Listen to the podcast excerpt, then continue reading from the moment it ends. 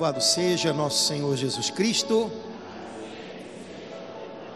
Vamos nós, vamos ficar em pé, espertos, vamos lá. Estamos reunidos em nome do Pai, do Filho e do Espírito Santo. Amém. Vinde, Espírito Santo, enchei os corações dos vossos fiéis e acendei neles o fogo do vosso amor enviai o vosso Espírito, e tudo será criado, e renovareis a face da terra. Oremos, ó Deus, que instruís os corações dos vossos fiéis com a luz do Espírito Santo, fazei que apreciemos retamente todas as coisas, segundo o mesmo Espírito, e gozemos sempre da sua consolação, por Cristo Senhor nosso. Amém. Amém.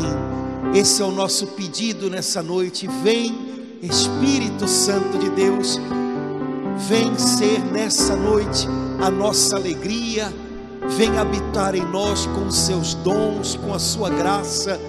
Vem, Espírito Santo, por amor a Jesus, em nome de Jesus Fica conosco, Senhor. Cantamos de coração.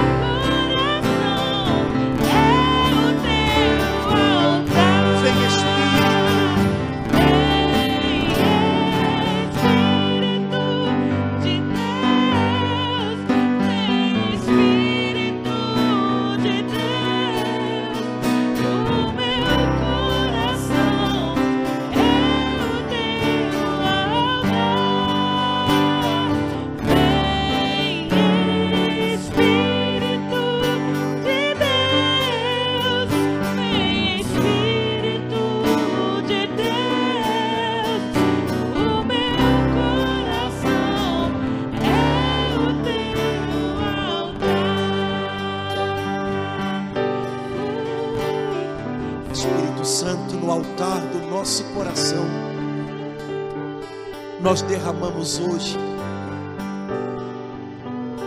Nossos pensamentos e sentimentos, nossos sonhos, nossos planos, as pessoas amadas, as coisas desejadas, no altar do nosso coração, queremos te consagrar tudo com um sacrifício de que é nosso, tu tens direito que seja teu, Espírito Santo. Dirige os nossos passos, dispõe da nossa vida, toma para ti o que nós temos no altar do nosso coração. Consome com o teu fogo, com a tua presença. Trazemos e colocamos no altar a nossa vontade, tantas vezes rebelde, que ela seja submissa agora à vontade do Pai. Colocamos no altar do nosso coração a nossa gratidão, o nosso louvor, o nosso reconhecimento. Não podemos, não conseguimos contar as maravilhas do Senhor, são tantas com o coração agradecido, colocamos no altar o nosso louvor, com o nosso coração encantado contigo, Senhor. Colocamos no altar do nosso coração a nossa adoração. Como o Senhor é bom como o Senhor é perfeito em tudo o que faz, o Senhor jamais se engana.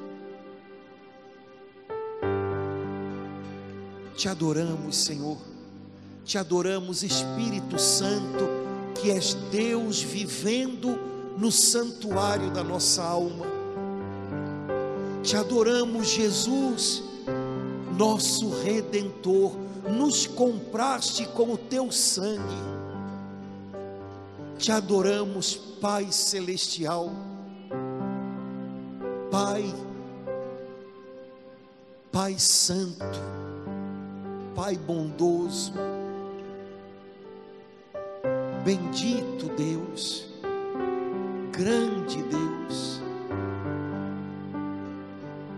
grande é o Senhor nas nossas vidas, e a nossa alma te engrandece, Senhor. A Ti nessa noite.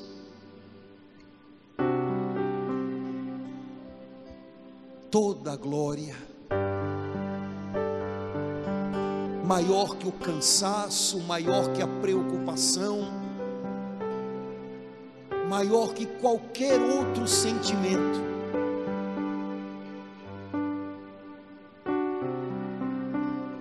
É o nosso sentimento da tua presença todo o resto vai passar, mas o Senhor permanece para sempre.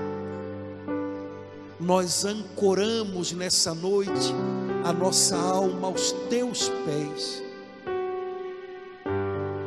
e te entronizamos aqui entre louvores, Senhor. Reina nas nossas vidas hoje entre louvores governa. Os teus decretos, declara as tuas sentenças de paz sobre nós hoje, do teu alto e sublime trono. Grande Deus, Santo Deus, nós te adoramos, Senhor.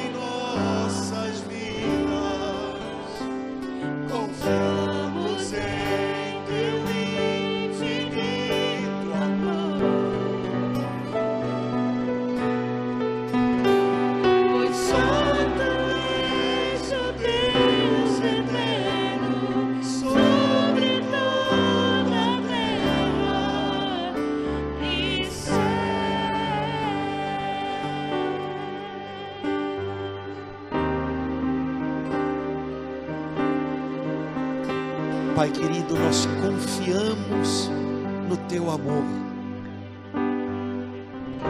Como é abençoada a vida de alguém que pode caminhar sobre a terra confiando no teu infinito amor.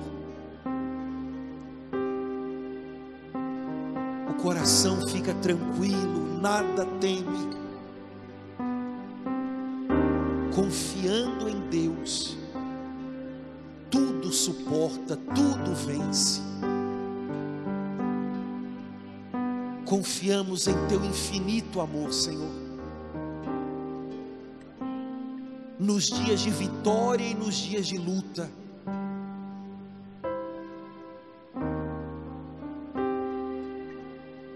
Nos dias de cruz e nos dias de ressurreição é sempre o teu amor, é sempre o teu amor que nos acompanha, que nos sustenta, que nos levanta, que nos faz recomeçar, é sempre o teu amor. Teu amor não falha, Pai. Teu amor nos deu Jesus. Teu amor nos deu esse dia. Confiamos em teu infinito amor, engrandecemos o teu nome,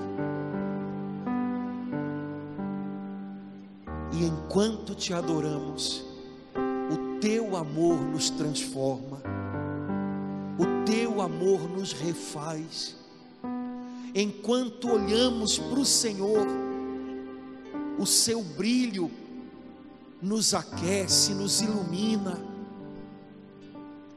Obrigado, Pai, porque o Senhor nos deu o dom de adorá-lo.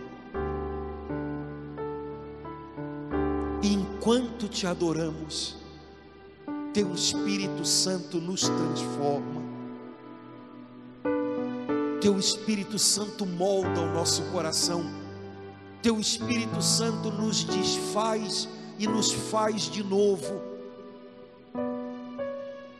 mais unidos a Ti, mais parecidos contigo. Obrigado, Senhor. Te adorar nos faz bem, te adorar nos cura, te adorar nos enche de vigor. E te adorando nessa noite, eu creio, nós somos curados somos libertos, somos revigorados, a vida volta para dentro de nós, Senhor, enquanto te adoramos. Bendito é o teu santo nome, Senhor.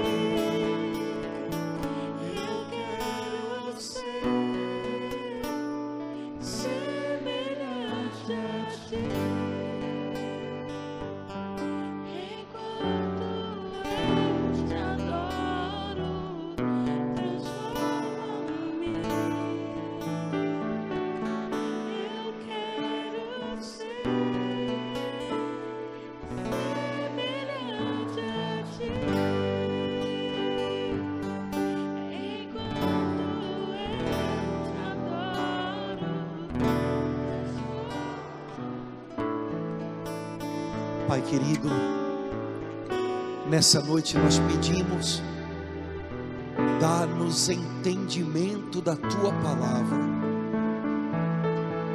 que a palavra seja viva para nós hoje, tal como de fato ela é, palavra de Deus, não de homens, para gerar vida abundante em nós. Que essa noite seja uma noite de aprendizado, mas não só de aprendizado, seja uma noite de transformação. Que entender a tua palavra transforme a nossa mente, o nosso pensar, o nosso olhar à vida, o nosso reagir à vida. Enquanto te adoramos nessa noite, Pai, transforma-nos transforma-nos um pouco mais naquilo que o Senhor quer para nós. Suplicamos a tua bênção, que seja uma noite de graça, de misericórdia sobre as nossas vidas. Te pedimos em nome de Jesus, nosso Senhor. Amém. Amém. Podemos sentar, irmãos. Muito bem.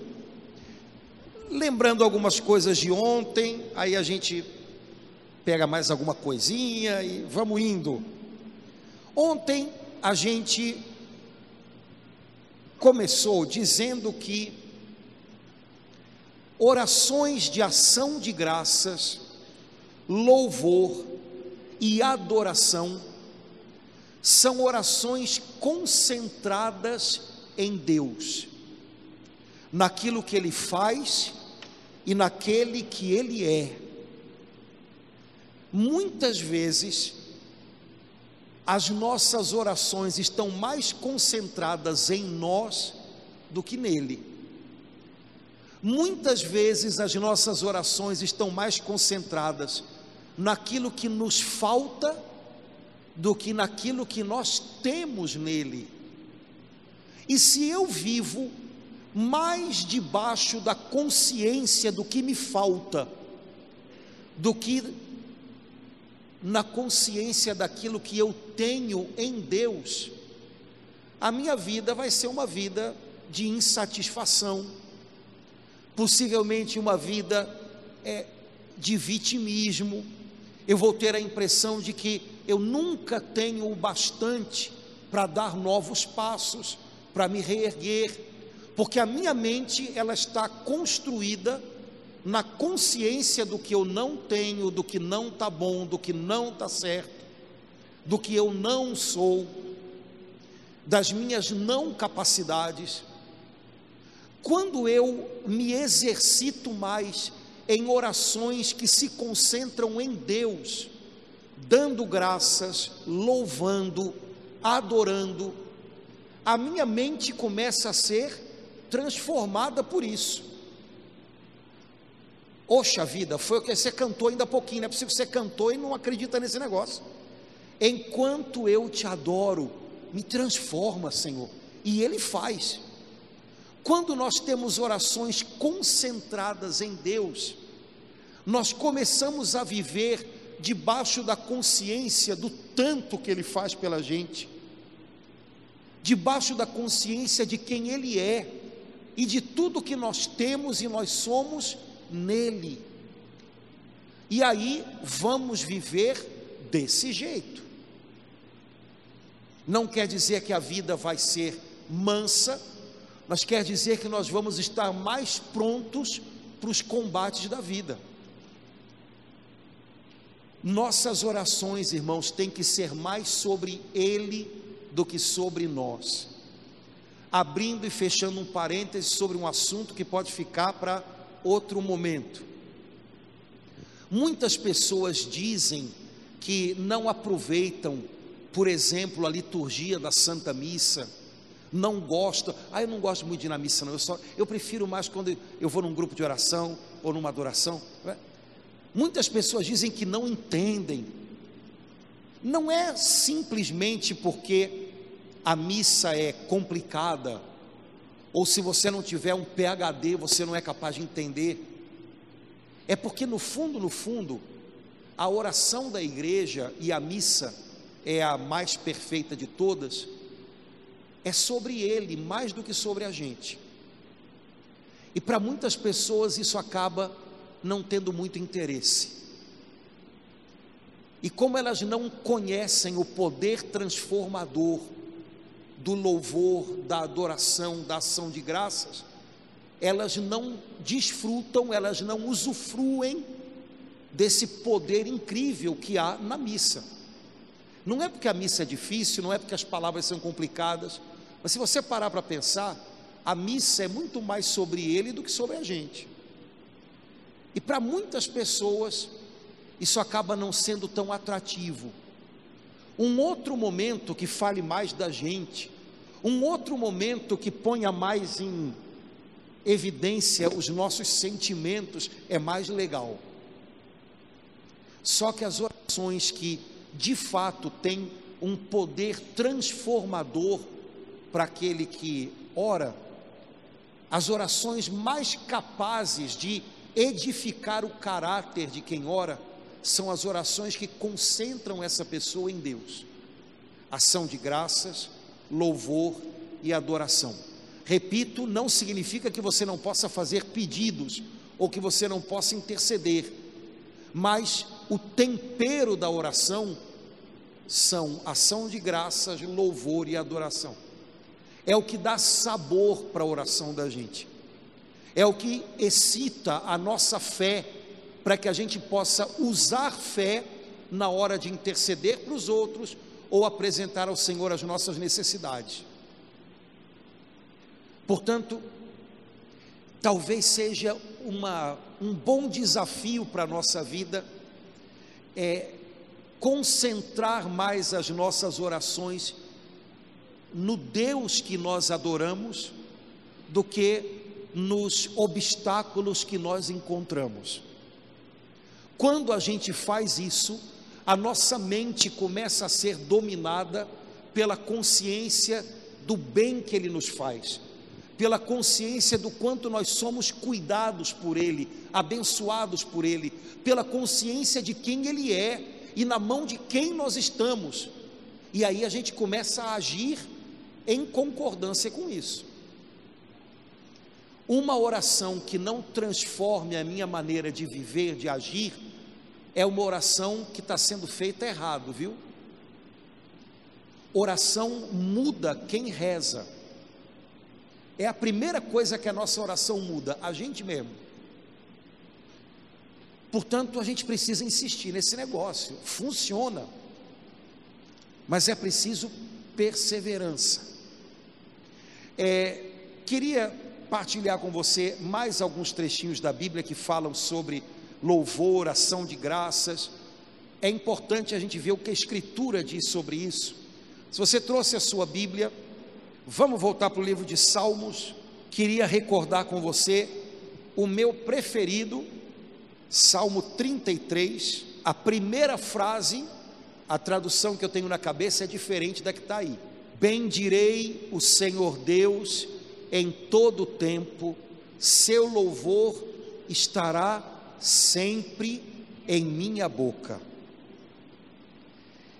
Irmãos, isso é um compromisso que a gente faz em algum momento da vida da gente, e esse compromisso, se ele é inspirado pelo Espírito Santo, se ele é fruto de um convencimento de Deus no coração da gente, não é para ser um compromisso da.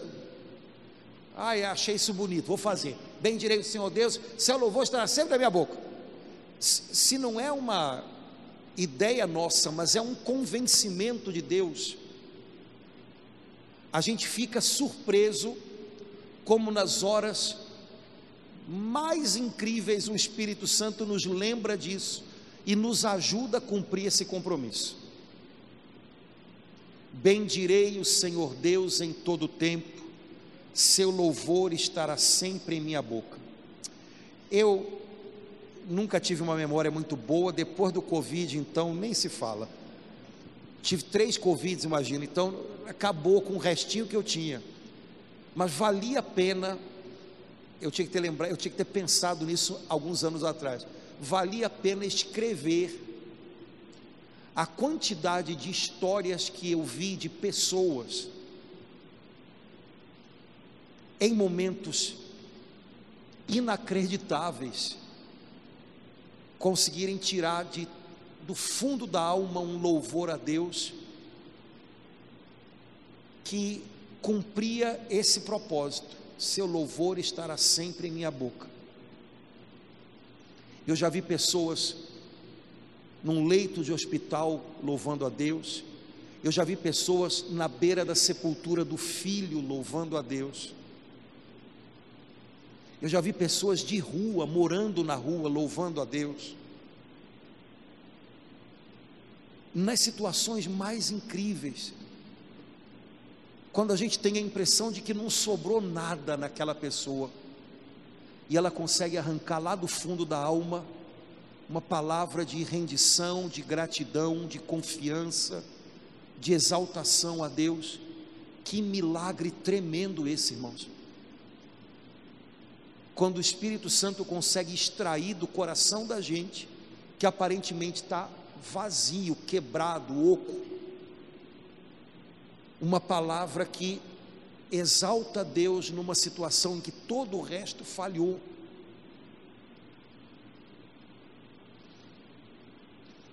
Quem sabe em algum momento você vai sentir que o Espírito Santo está convidando você a assumir esse compromisso também. Bendirei o Senhor Deus em todo o tempo, seu louvor estará sempre em minha boca. E alguém poderia dizer: não, mas isso não, não dá, isso é, é, é, é impossível. É, aos homens é, mas a Deus que vive em nós, não. E olha, vou, eu já disse isso uma vez para vocês aqui, eu vou dizer de novo. Eu já ouvi testemunhos de pessoas que disseram: eu estava mal, eu estava quebrado, eu estava para baixo, e eu louvei a Deus, e a partir daquele louvor eu comecei a me reerguer. Isso eu já ouvi. Eu nunca ouvi uma pessoa dizendo: Olha, eu estava mal, aí eu comecei a reclamar, xingar, e foi uma benção, melhorei, que foi uma coisa. Nunca ouvi isso. Isso significa que até na hora em que a gente está lá no fundo do poço, louvar a Deus faz mais bem do que dar o braço a torcer para murmuração, para revolta. A revolta só empurra a gente para mais baixo, né? O louvor é a reação. É a reação. Eu estava caído e comecei a reagir. Como? Louvando. Voltando o meu olhar para Deus de novo. Esse salmo, se você quiser depois aproveitá-lo na sua oração pessoal para ser matéria-prima para você falar mais com Deus, eu acho que ele ajuda bastante. Minha alma se glorie no Senhor, que ouçam os humildes e se alegrem. Procurei o Senhor e ele me atendeu, e de todos os temores me livrou. Olhai para ele a fim de vos alegrardes e não se cobrir de vergonha o vosso rosto. Quanta coisa acontece nessa vida que a gente se envergonha, até da gente. Minha vontade era abrir um buraco, já falou isso para você? Minha vontade era abrir um buraco no chão e cair lá dentro. Pois é, há coisas que se a gente olhar para a gente, se a gente olhar para a situação, a gente se envergonha. Mas olha para o Senhor. Ele vai ajudar você, Ele vai honrar você, Ele vai ajudar você a restabelecer a sua honra. Provar e ver de como o Senhor é bom, feliz de quem encontra nele o seu refúgio. Refúgio é o lugar para onde a gente corre quando a gente quer se esconder, né? Quando a gente precisa. É refúgio é o lugar para onde a gente volta. Durante um tempo da nossa vida, mesmo depois de adultos, a casa dos nossos pais é nosso refúgio, não é assim? Apertou o negócio, a gente volta lá para eles. Quando a gente é criança, às vezes é a cama dos pais. Parece que é cada, né? é mais juntinho, a gente quer voltar, né? Temporal, tempestade, quando a gente é criança, começa a cair raio para todo lado. O que é que a gente faz? Mamãe ou papai estão no quarto, a gente né? e pula e se esconde embaixo da coberta. Refúgio. Feliz o homem que tem nele o seu refúgio. Porque quando a gente se refugia nele, onde a gente estiver, aí vai ser um lugar seguro. É, outra passagem que eu acho que é importante a gente dar uma olhadinha. Primeira, agora, Novo Testamento. Primeira carta aos Tessalonicenses. Essa frase é importante. Primeira carta aos Tessalonicenses, capítulo 5, a partir do versículo 16. Vivei sempre contentes. É, é um pedido do Senhor para a gente, viva sempre contente. E alguém pode dizer, não dá. Mas por que, que dá quando a gente decide viver azedo? E não daria se a gente decidir viver contente? Você conhece pessoas que decidiram viver azedas? Eu conheço. Elas conseguem. Por que, que não daria para viver contente? Ainda mais com a ajuda de Deus. Dá, dá.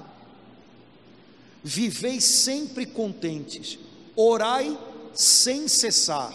Versículo 18: Em todas as circunstâncias dai graças, porque esta é a vosso respeito a vontade de Deus em Jesus Cristo. A gente vai voltar a falar sobre a vontade de Deus, mas hoje, na circunstância que se chama hoje, o que o Senhor deseja de nós é nos encontrar dando graças, ou seja, com o coração agradecido. Eu não sei o que o Senhor vai pedir de você amanhã, não sei como é que as coisas vão caminhar em 2024, não faço a menor ideia. Não posso ser convidado pelo Fantástico para fazer as previsões de 2024. Eu, eu possivelmente erraria todas, né? Igual aos outros, né? Mas é não, né? Mas em todas as circunstâncias, começando nessa do dia de hoje, dê graças. Quando a gente aprende a dar graças, a gente está, de algum modo, é, entrando no circuito da vontade de Deus. E a gente vai sendo capaz de perceber os próximos passos. Quando eu me fecho a dar graças e me entrego à murmuração, à reclamação, à crítica exagerada, é, à revolta, eu não consigo mais enxergar os próximos passos mesmo que no fundo eu perceba que algo tem que mudar, porque eu estou dizendo está tudo horrível, eu não aguento mais, eu não sei mais como é que eu vou dar conta de viver isso daqui. No fundo, todas essas frases significam alguma coisa tem que mudar. Ainda que eu perceba isso, eu não vou saber por onde começar, porque a murmuração, a crítica excessiva, a revolta, a amargura impedem a gente de estar aberto à direção de Deus. Deus mostra o próximo passo para aqueles que estão gratos por terem chegado até aqui. É, se você chegou até aqui e veio arrastando, desculpa a expressão, né? arrastando corrente, você não vai conseguir ver os próximos passos. O coração está trancado dê graças, essa é a vontade do Senhor a respeito do dia de hoje. Se a gente se colocar com essa posição de alma chamada gratidão, o Senhor vai mostrar para a gente quais são os próximos passos. Então, minha sugestão para final de ano, hoje já é 28, Santos Inocentes, quinta, fin, última quinta-feira do ano, igual a todas as outras, mas essa é a última antes de terminar 2023, agradeça a Deus pelo que você conseguiu viver esse ano. Ah, mas foi brabo, foi brabo, então Senhor, obrigado, foi tão brabo, mas eu estou vivo aqui hoje. Estou aqui, cheguei. Quando você faz isso, você está se colocando é, nessa ponta da sua embarcação, do barco da sua vida, é, com a qual você vai desbravando o seu oceano. E nessa ponta, você tem que ter gratidão, é o que vai te dar condições de continuar o caminho. Então, Senhor, obrigado, porque esse ano eu consegui fazer tal coisa. Ah, eu disse que estava no meu projeto resolver esse problema. Legal, não é que eu resolvi? Agora eu estou aberto para é, resolver uma outra situação da minha vida. Essa daqui tá, tá mais ou menos na, no trilho. Agora, agora é essa outra aqui. Já entendi, está na hora de cuidar desse pontinho aqui. Eu precisava virar a página nesse, nessa área da minha vida para poder cuidar dessa daqui. Consegui virar, agora vou para o próximo passo. Se você não é capaz de ver o bem que o Senhor fez em você e através de você, você não vai ser capaz de escolher as próximas estratégias para o seu combate. Você nem percebe como é que Deus está usando você. Há uma passagem é, no segundo livro, não precisa abrir não, que agora, se foi difícil achar a primeira Tessalonicenses, segundo livro de crônicas, então nem se fala, né? Então tem uma passagem no segundo livro de crônicas, que fala de um general de Israel chamado Josafá, que tinha um exército de X para lutar com um exército de 5X.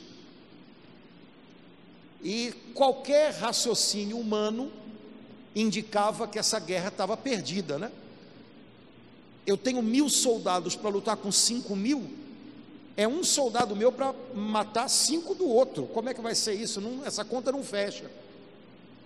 Então Josafá foi orar, e o Senhor deu para ele a seguinte recomendação: você vai chamar os levitas, que eram os sacerdotes, vai mandar que eles ponham as vestes com as quais eles adoram a Deus no santuário.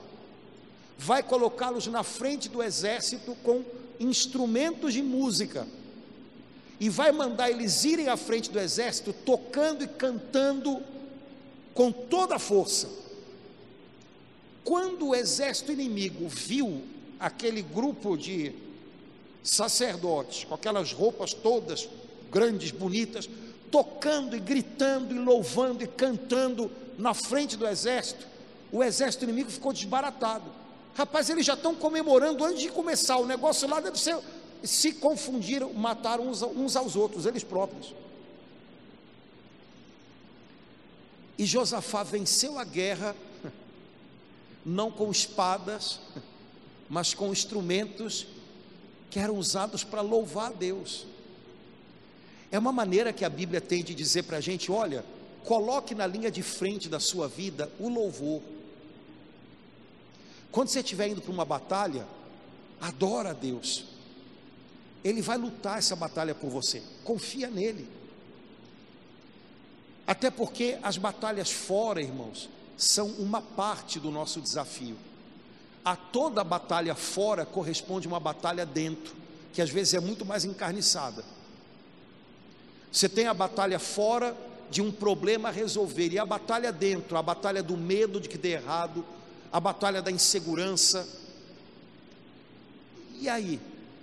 Pois então coloque na linha de frente seu louvor e sua adoração. São uma grande arma.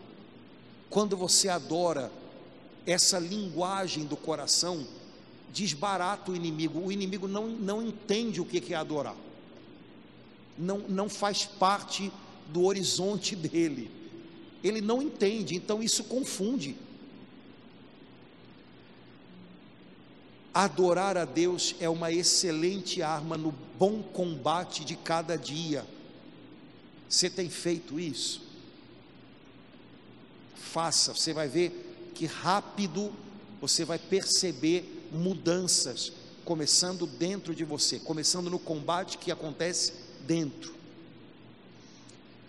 O assunto adoração, ele é tão importante para a nossa vida, que na Bíblia ele é tratado 270 vezes. Isso é informação de rádio relógio para você poder um dia falar para alguém. Você sabia que na Bíblia existem 270 citações sobre adoração, ele vai dizer, é mesmo, é. O problema é se ele perguntar, me cita uma aí, aí você, ih, né? E você lembra de uma dessas que a gente falou aqui, né? Mas, é, irmãos, é sinal de que a adoração nos planos de Deus é algo crucial.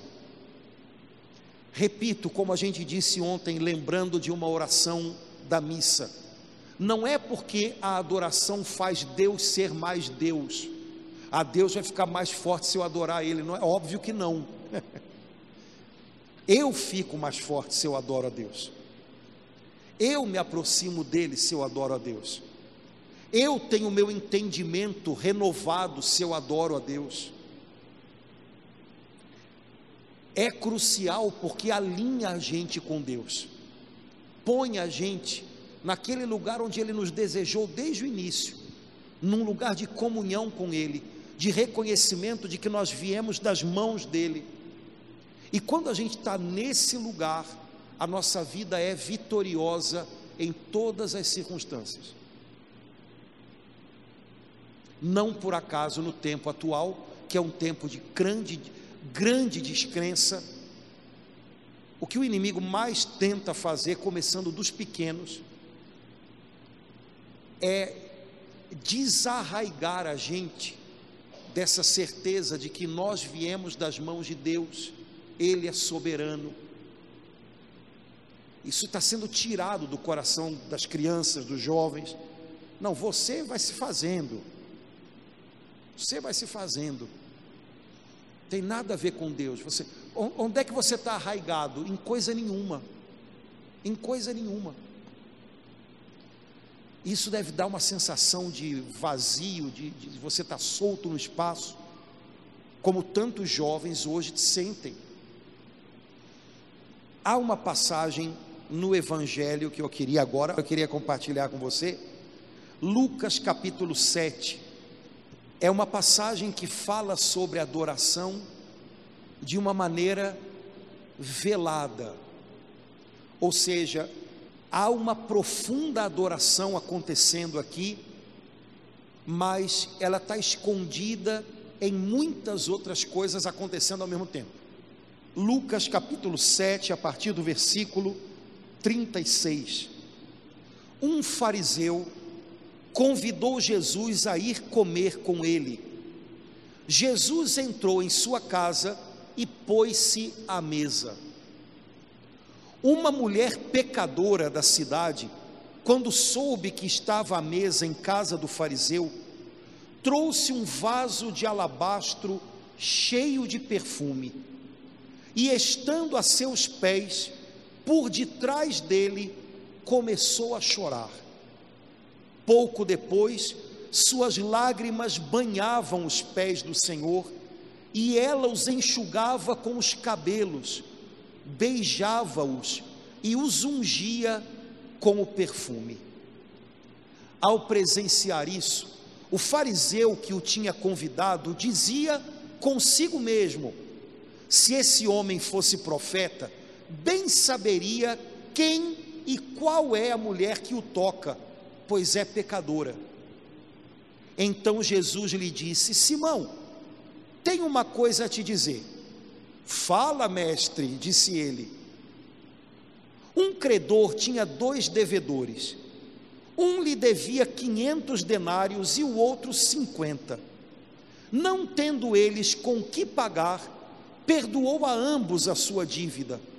Qual deles o amará mais? Simão respondeu: A meu ver, aquele a quem ele mais perdoou. Jesus replicou-lhe: Julgaste bem. E voltando-se para a mulher, disse a Simão: Vês esta mulher? Entrei em tua casa e não me deste água para lavar os pés, mas esta, com as suas lágrimas, regou-me os pés e enxugou-os com os seus cabelos. Não me deste o beijo, mas esta, desde que entrou, não cessou de beijar-me os pés. Não me ungiste a cabeça com óleo, mas esta, com perfume, ungiu-me os pés. Por isso te digo: seus numerosos pecados lhe foram perdoados, porque ela tem demonstrado muito amor. Mas ao que pouco se perdoa, pouco ama. E disse a ela: Perdoados estão os seus pecados. É, dá uma paradinha. Eu acho que todo mundo conhece a história dessa mulher sem nome. Quando na Bíblia aparece alguém sem nome, de modo especial no Novo Testamento, alguém que se encontra com Jesus e de quem não se dá o nome, os estudiosos da Bíblia têm uma teoria sobre isso. É porque possivelmente quando essa pessoa, quando essa passagem foi escrita, essa pessoa ou era conhecida ou estava viva, e então se encobria o nome da pessoa. Mas na verdade eu acho que o motivo é outro. Existem umas pessoas que não têm nome porque podia ser o nome de qualquer um de nós.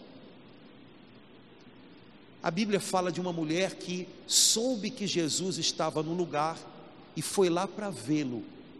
Você sabe que no tempo de Jesus, as refeições não eram feitas em mesas em cima de pés. As mesas que a gente tem em cima de quatro pés, elas são criação é, dos romanos, os judeus não faziam isso. Os judeus comiam em estrados na altura do chão e eles se reclinavam nesses estrados.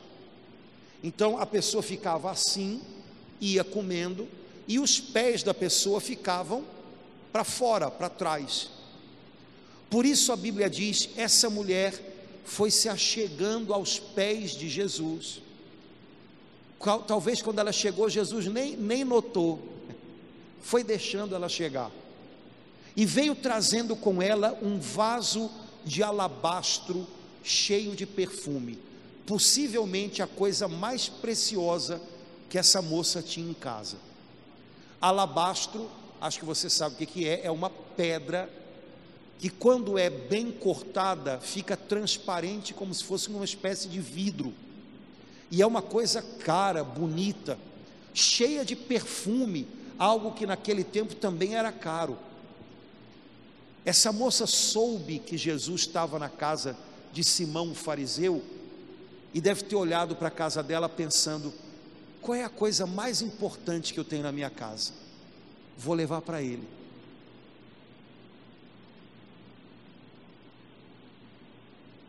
É, dizem que na roça, às vezes o pessoal faz coisas assim, né?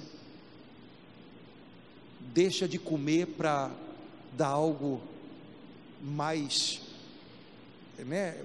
É, mais gostoso para visita. Essa moça olhou em casa: o que, que eu tenho de mais caro aqui em casa? Pegou e levou, vou dar para ele. Irmãos, adoração não tem a ver com ir a Jesus para imaginar o que a gente pode ganhar com isso. Adoração significa ir a Jesus para dar algo para Ele. Na oração, dar o tempo, dar é, a nossa gratidão, e na vida, porque a adoração não é só um estilo de oração, é um estilo de vida. Um estilo de vida adorador faz você olhar para a sua vida de vez em quando e pensar: o que, que eu tenho de melhor para Ele? O que eu tenho de melhor em mim que eu posso colocar a serviço dEle? E cada um vai descobrindo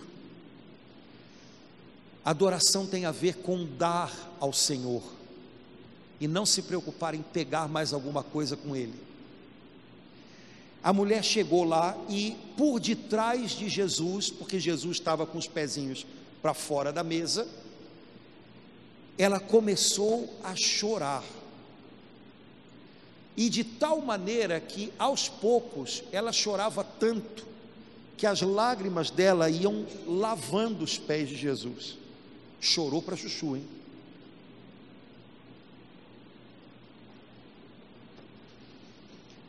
imaginando que a Bíblia não fala de trivialidades, bobagens, essa mulher devia ter muita coisa para chorar. E chorou. É, se ela tivesse feito isso nos pés de Simão, o fariseu, sabe o que ele teria feito? Mas como ela fez aos pés de Jesus, e Jesus sabia que ela precisava chorar, Jesus deixou. Adoração às vezes tem a ver com isso. Ele sabe que a gente precisa se derramar ali aos pés dele, com arrependimento, com o vazio da gente, e ele deixa. Engraçado, né? É, de vez em quando lançam algum livro, Jesus, o maior psicólogo. Jesus não era psicólogo, Jesus era Deus. É, e Deus sabe que às vezes a gente precisa algumas coisas, inclusive chorar. Jesus deixou que ela chorasse até lavar os pés dele. E quando ela percebeu que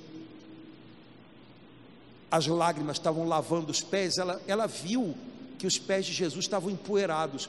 Naquele tempo isso seria muito estranho, porque quando um convidado chegava na casa de alguém, era praxe. Naquele tempo não tinha nem sapato e nem rua com asfalto, era pé no chão e rua de terra.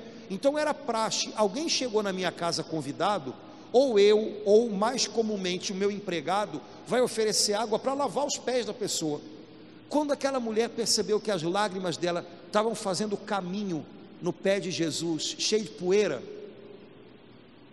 ela soltou o cabelo, as mulheres hebreias usavam o cabelo preso, escondido, ela soltou e começou a enxugar os pés de Jesus com o cabelo.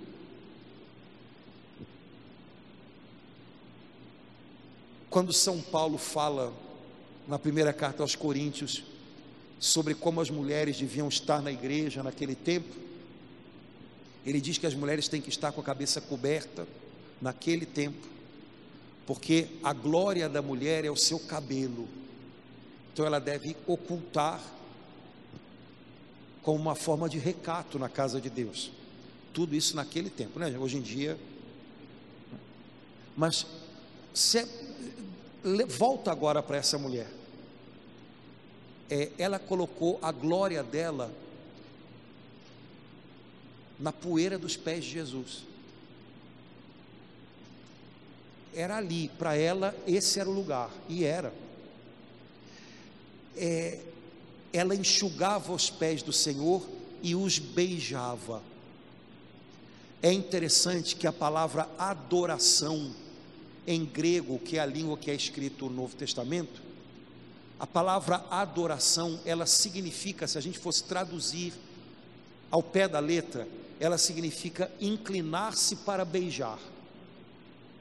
Então, adoração tem a ver com beijo, e beijo tem a ver com amor. Essa mulher beijava os pés de Jesus, ou seja, ela o adorava. E ela começou a derramar o perfume caro que ela trouxe de casa nos pés de Jesus. Uma outra mulher fez isso e as pessoas brigavam com ela dizendo que era desperdício. Mas amor, quando você derrama, não se desperdiça, né? Aliás, a linguagem do amor é ser abundante mesmo, é se derramar e não ficar medindo gota a gota. É, essa mulher adorou Jesus com as suas lágrimas de arrependimento, com a sua demonstração de carinho ao beijar os seus pés, colocando a glória dela aos pés de Jesus, a serviço dos pés de Jesus.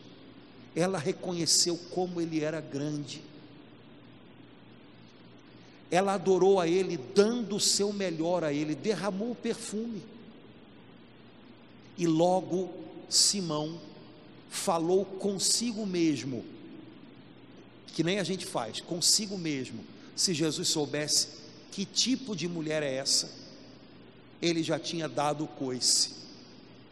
E Jesus, que conhece a gente por dentro, fala para Simão: Simão, Uma pessoa que sabe que é muito perdoada, ela vai amar muito. Essa mulher foi muito perdoada. Ela só está demonstrando gratidão, ela está devolvendo o amor que eu estou dando para ela, com o meu perdão, com amor também.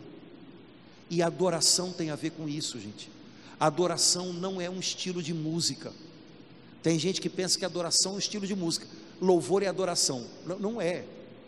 Eu posso usar música para manifestar a minha adoração, mas adoração não é um estilo de música.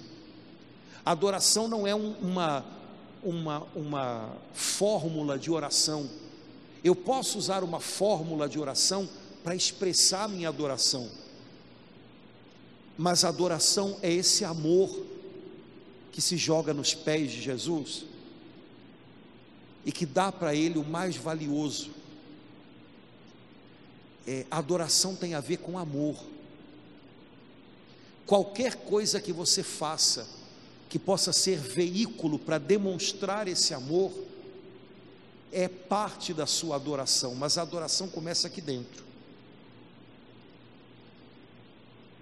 É por isso quando a gente vem à igreja para adorar o Senhor, isso tem que ser uma coisa não dá para comparar o que o outro está vivendo, o que o outro está sentindo, o que o outro está passando, com aquilo que eu estou vivendo, eu estou sentindo, porque é algo que começa aqui. E, Deus não compara quem está do meu lado direito comigo, ou quem está do lado esquerdo comigo, não, não é assim que acontece. Mas adoração tem a ver com amor, e de modo especial o amor de quem sabe o quanto foi perdoado. Quando você vira uma pessoa que demonstra muito amor por Jesus, desconfie de uma maneira boa que essa pessoa deve ter sido resgatada por ele muito lá, porque só quem é resgatado muito lá é que faz algumas loucuras de amor. Irmãos, a gente vive num mundo de muito pouco amor, muito sentimentalismo, pouco amor. Sentimentalismo quer dizer que a gente usa pessoas e coisas para é, excitar os nossos sentimentos. Mas amor não tem nada a ver com isso, né? É adorar a Deus nos ensina a amar. E aprender a amar, exercitar amor, também nos faz adorar a Deus de maneira mais íntima, profunda. Essas duas coisas andam muito juntas. Última coisa que eu queria chamar a sua atenção, Atos dos Apóstolos, capítulo 9. Essa passagem não fala especificamente sobre oração, mas ela tem tudo a ver com oração. Atos dos Apóstolos, capítulo 9.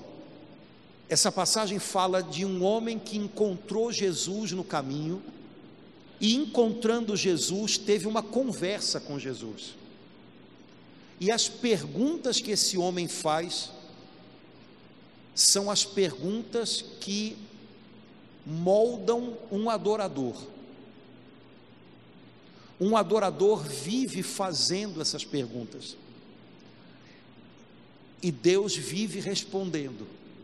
E cada vez que ele responde, ele surpreende mais.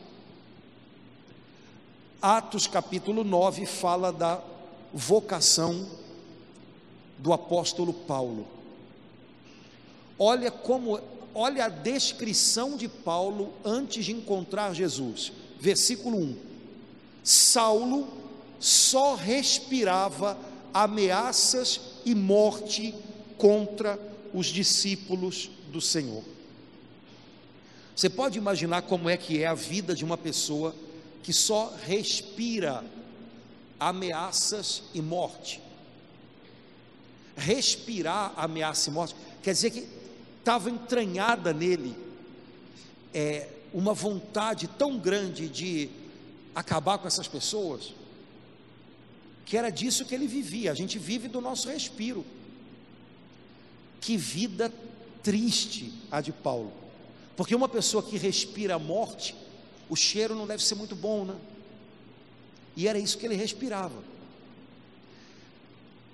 ele pede ao sumo sacerdote do templo de Jerusalém permissão para ir na cidade de Damasco, que ficava na Síria, e trazer para Jerusalém os judeus que acreditavam em Jesus, para serem julgados como hereges.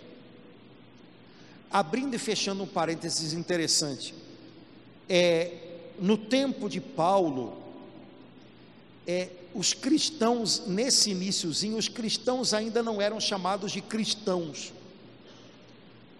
É, os cristãos eram chamados de seguidores do caminho. E o cristianismo era chamado de caminho.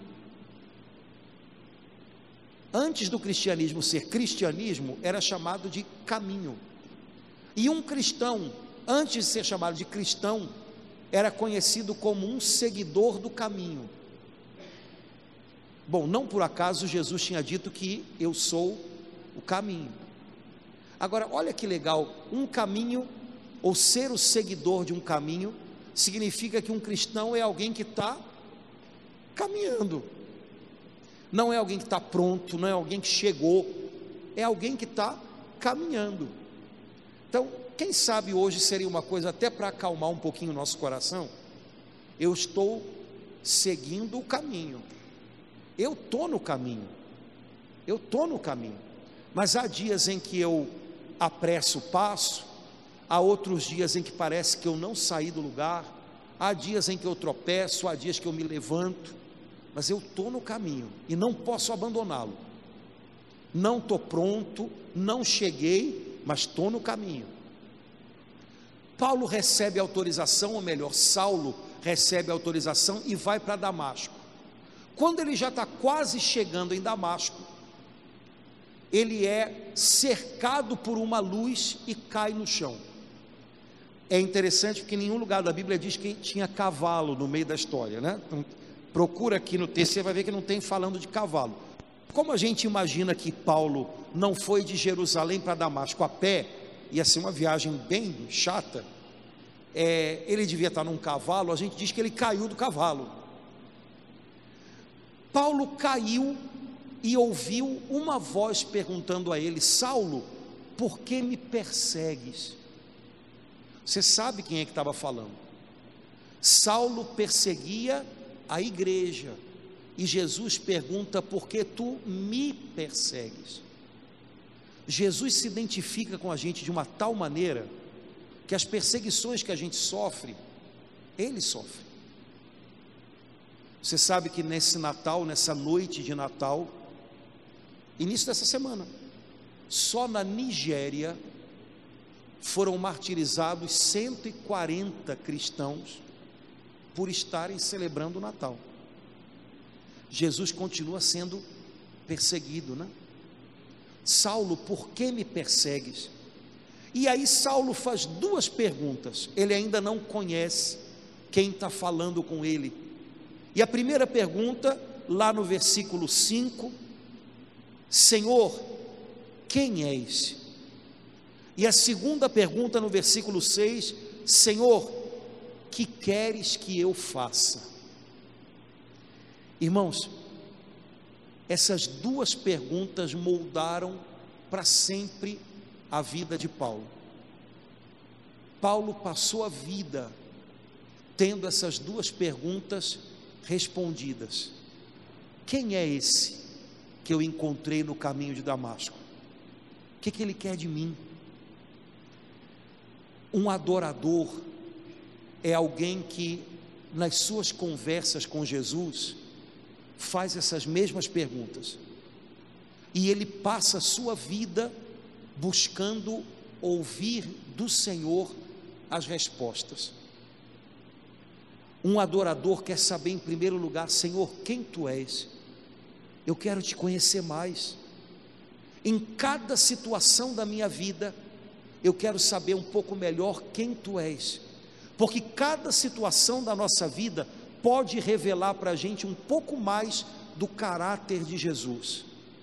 Nossos sofrimentos devem ter, pelo menos, essa serventia, nos fazer conhecer mais quem é o Senhor, justo na hora em que a gente está mais frágil. Aí Ele mostra que é forte. Quando a gente se sente sozinho, Ele mostra que está presente. Quando a gente se sente cansado, Ele mostra que é o nosso refúgio. É, Senhor, quem Tu és? Eu quero te conhecer. Eu quero saber quem é o Senhor. E Senhor, que queres que eu faça? Qual é o sim que o Senhor espera de mim? Irmãos, a nossa vida não muda no momento em que a gente acha que está informando para Deus o que a gente quer. Ah, Senhor, eu queria isso. A nossa vida muda no momento em que a gente se abre para ouvir dele o que ele quer da gente. Quando a gente faz dessas duas perguntas o norte da nossa vida, o que a gente busca saber, o que a gente busca conhecer, a gente vai viver um estilo de vida de adorador. Eu posso não ter resposta para a maioria das outras perguntas. Como é que vai ser tal coisa? Não sei. Qual é o prognóstico de. Não sei. Qual é a previsão que o médico, que o advogado, que o governo tem para. Não sei. Mas no meio de tudo isso que eu estou vivendo, eu preciso encontrar duas respostas. Eu preciso saber mais quem é o meu Senhor. E eu preciso entender o que Ele quer de mim. Se eu busco essas respostas nele, eu vou ser capaz de enfrentar todos os altos e baixos da vida. E ela tem muitos, o tempo inteiro. Jesus respondeu a Paulo: Eu sou Jesus a quem tu persegues. A gente está tão acostumado com essas coisas que a gente não imagina. Você está matando as pessoas que dizem crer em alguém que você jurava que estava morto, e de repente o morto está falando com e está dizendo que você está perseguindo a ele. Rapá, dá nó na cabeça de qualquer um. Eu sou Jesus, que você pensou que estava morto. Eu sou Jesus, que você pensou que era uma fraude. Eu sou Jesus, a quem servia Estevão, que você matou. Se não fosse por misericórdia de Deus, Paulo podia ter pirado naquela hora porque a revelação foi grande demais, né? Ele conheceu a grandeza, a glória de Jesus, o brilho de Jesus, que até aquele instante ele queria ver longe, não queria mais que esse nome fosse conhecido. É muita mudança em muito pouco tempo. E Jesus responde: Você quer saber o que eu quero que você faça? Entre em Damasco. Depois que você entrar, eu vou dizer qual é o próximo passo. Paulo, pelo temperamento dele, devia ser um cara que sempre sabia o que fazer, sempre sabia o que queria. E Jesus agora diz para ele: Você primeiro vai entrar na cidade, depois que você entrar, eu te digo o que você vai fazer depois. Porque Paulo precisava aprender a depender de Deus, passo a passo, e deixar de ser esse homem que, quando enfiava uma coisa na cabeça, achava que tinha a solução para tudo e ninguém segurava. Eu sei o que, eu quero, vamos embora. Paulo, você vai precisar aprender a depender de Deus. Você vai precisar aprender a dar um passo depois do outro. Então, agora eu só quero que você entre em Damasco. Você tinha inclusive planejado entrar de um jeito, vai entrar de outro. Quando você entrar, eu te digo depois o que você faz. E eu imagino como é que isso não deve ter mexido com Paulo, porque mexeu no jeito dele ser o cara independente, sempre no controle, tendo que agora aprender a depender da direção de Deus. Só que um adorador é alguém que aprende a depender de Deus dia a dia. Não quer dizer que você não tenha planos, não quer dizer que você não tenha projetos, mas quer dizer que você sabe que os seus não são tão bons quanto os dele. E que muitas vezes é possível que ele vá corrigir a rota. E você está aberto para ser corrigido por ele. Irmãos, a gente faz tantas perguntas para as quais não é necessário resposta. Como é que vai ser? Isso aí. É, mas essas duas perguntas a gente tem que fazer constantemente. Senhor, quem tu és? Me mostra um pouquinho mais do Senhor. E Senhor, o que, que o Senhor quer de mim hoje? O que, que o Senhor quer que eu faça? Eu vou acertar na mosca quando eu entendo o que o Senhor quer que eu faça. E vai ser um, uma libertação, porque eu vou descobrir que Ele não quer que eu faça um monte de outras coisas que eu me cobrava. Porque a gente tem mania de achar que Deus quer que a gente faça tudo, e às vezes Ele só quer que a gente faça uma coisa. De repente vai ser uma libertação, e a gente pensando que vai ser um fardo muito pesado. Vai nada, vai descomplicar a nossa vida. Um adorador é alguém que vai descobrindo quem é Jesus e vai descobrindo o que ele deseja e se alegra com cada passo que dá, com cada resposta que ele encontra e vai sendo transformado por isso. Isso a gente vive cotidianamente.